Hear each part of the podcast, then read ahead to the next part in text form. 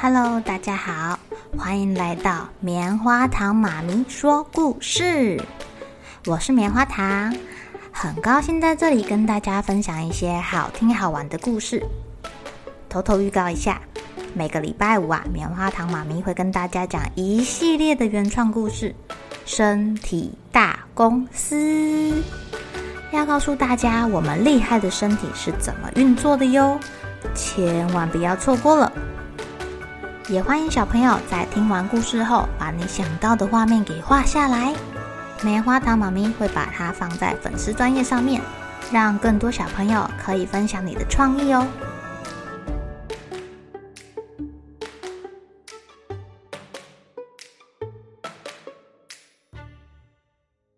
Hello，亲爱的小朋友，今天过得怎么样呢？你们有没有想过，如果有一天呢、你们变得跟大拇指一样的小，会发生什么事情呢？你又会看到怎么样的世界呢？今天棉花糖妈咪要来讲一个故事，叫做《大拇哥游记》。有一个裁缝生了一个儿子，他的儿子啊，就只有大拇指这么大哦。所以人们就给他起了一个外号，叫做大拇哥。有一天呢，这个大拇哥跟他爸爸说：“爸爸，我想要去外面的世界看一看。”哎呀，真是我的好儿子啊！老裁缝很赞许的看着他的儿子，而且他拿来了一根缝衣服用的针。老裁缝用这个针做成了一把剑，让他儿子带着备用。这个大拇哥他开始四处的游走啦。不知不觉中来到了一片大森林，刚好他个子小小的，躲在草堆里，听到了一伙人正在商议如何盗取那个贪心的国王的金钱。他们一发现大拇哥，哇，不得了了！大拇哥听到了什么秘密？不幸的是，大拇哥还被这群人给发现了。他们看着大拇哥，心想。要是这个小小的大拇哥肯钻进宝库，诶，是不是就直接可以帮他们开门啊？喂，大拇哥，敢跟我们一起去国王的宝库探险吗？你溜进去之后，只管把钱扔给我嘛。大拇哥想了想，就答应跟他们一起来到宝库附近了。他从小门缝里面钻进去，有个士兵就大叫了。哎呦，那里有一只蜘蛛在爬，打死它！另外一个说：“哎呀，别管闲事啦，他又没有妨碍你，蜘蛛嘛。”就这样，大拇哥有惊无险地爬进了宝库。他打开一扇窗，看到下面等着他的同伴们，于是就把金币一个一个地扔出窗外。他正忙碌的时候，听到了国王的脚步声，他马上躲起来。国王觉得他的金币好像有一些不见哦，感觉很奇怪。可是门锁还是原本的样子啊，而且卫兵也都在这，说没有人来过啊，奇怪了。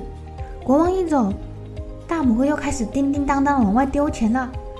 外面的人听到，赶快跑进来，大拇哥又立刻躲起来。诶，怎么会这样啊？明明就有听到声音。怎么没有看见人呢？就这样，大拇哥跟这群卫兵玩起了躲猫猫，东跑西藏，顺便丢金币。哎呀，卫兵都找不到他们呢。后来他累了，就跑出去找他的同伴了。他的同伴很佩服他，他们觉得大拇哥真是一个勇敢的人，想要请大拇哥当他们的头目。但大拇哥说他想要周游世界啊，谢绝了他们的好意。走的时候，他只拿了一个金币，因为他实在是太小了，就只拿得动一个金币了。大拇哥把他的剑带好，告别了这些强盗，继续上路了。后来，大拇哥在一家酒店当服务员。有一天，一个女佣在花园工作的时候，没有看到大拇哥在草地上玩，一把抓起草，把它丢给牛，牛就把它给吃进去。哎呦喂呀，吓死人了！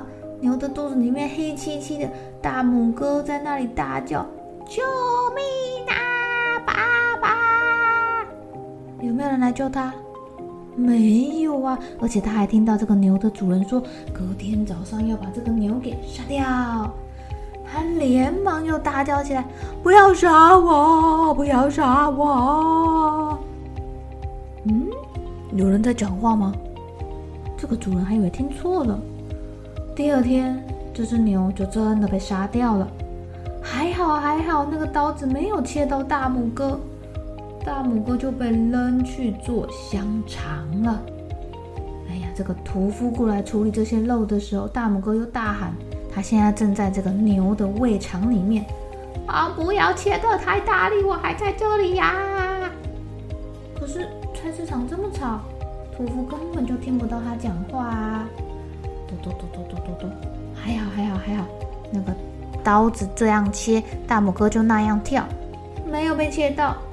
好不容易，大拇哥逃出来了。走着走着，遇到了一只很饿的狐狸。狐狸一把把它啊吃下肚了。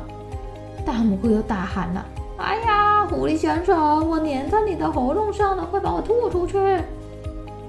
狐狸才不答应呢。他觉得他必须要拿一点报酬，他才可以把到嘴的肉肉给吐出去。尽管大拇哥是这么的小。大拇哥答应要把他家的鸡都送给这只狐狸，狐狸这才放了他。大拇哥赶快跑回家，跟他爸爸讲了他这一路上发生的所有事情。最后他说：“爸爸，我把我们家所有的鸡都送给了狐狸了。我为了从他的喉咙里面逃出来，不过我带回来一枚金币，可以作为补偿哦。”大拇哥的爸爸说：“哎，孩子啊，你傻了呀！你跟那些鸡比，当然是你比较重要啦。”亲爱的小朋友，大拇哥的爸爸有没有很爱他啊？就算他把他家的所有值钱的东西都给出去，能换得他的平安，这才对他爸爸来说是最重要的呀。在爸爸妈妈的眼中，孩子就是最珍贵的存在哟。就算他们平时很严格、很严厉，要求你要写功课啊，不可以看电视啊，不可以去出去玩啊，干嘛的？不过你们还是他们心底的宝贝哟。好了，小朋友睡觉啦，一起来期待明天会发生的好事情吧。喜欢听故事的小朋友，别忘记订阅棉花糖妈咪说故事的频道。如果有什么想要跟棉花糖说的悄悄话，也欢迎留言或是写信给我哦。